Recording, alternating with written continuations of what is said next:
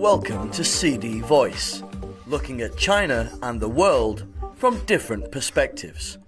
China is expected to see a spring festival holiday with the largest number of travelers in three years, with soaring domestic tourism and recovering outbound tourism. Data from online travel platforms show.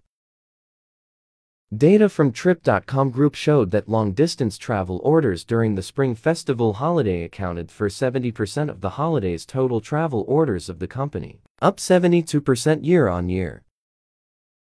Tourists prefer to enjoy warmth and sunshine in the country's south or embrace ice and snow in the north. According to the online tourism platform TravelGo, tourist destinations like Xishuangbanna, Sanya and Xiamen in the country's south and Changbai Mountains in northeastern Jilin province are among the most popular during the holiday.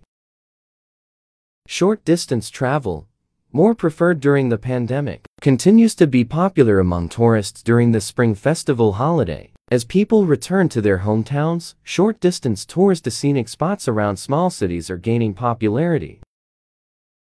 Likewise, outbound travel is receiving increasing attention on various travel platforms. As the country's adjusted COVID-19 response has lifted restrictions on overseas trips and promoted cross-border personnel exchanges.